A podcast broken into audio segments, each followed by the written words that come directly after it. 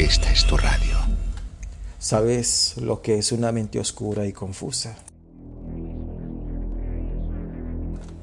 Lo dice el apóstol Pablo en Romano 1:21. Es cierto, ellos conocieron a Dios, pero no quisieron adorarlo como Dios ni darle gracia. En cambio, comenzaron a inventar ideas necias sobre Dios. Como resultado, la mente les quedó en oscuridad y confusión.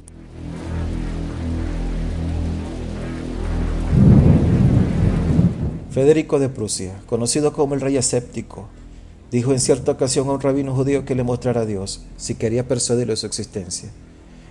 El astuto rabino respondió, no puedo mostrarlo al Señor, pero si usted quiere asomarse a la puerta de su tienda podrá ver en este preciso momento a una de sus criaturas que con más diligencia le sirven.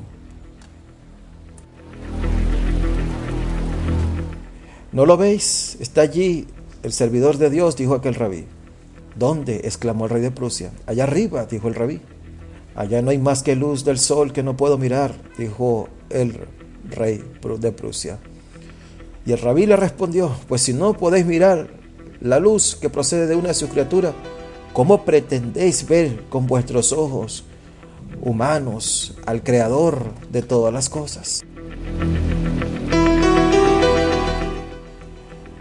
Llama a la escritura una mente entenebrecida, oscura y confusa, aquellas mentes que niegan la existencia de Dios a pesar de que Él se les reveló de una forma general y obvia, a través de la creación de los cielos, tierra, naturaleza, al ver ellos mismos como todas estas creaciones armonizan y se equilibran, siendo nosotros incluso parte de ella, pues sabiendo ellos todo esto tan innegable, pues niegan aún la existencia de Dios, pues en consecuencia de ellos es que han sido reprobados por Dios, quedaron vagando en sus mentes confusas y oscuras, donde hay toda clase de creencias y pensamientos absurdos, ridículos, vergonzosos, carnales e inhumanos incluso.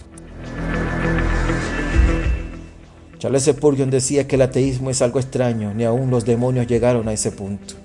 Y John Lennox decía que el ateísmo es, es un cuento de hada para quienes le tienen miedo a la luz.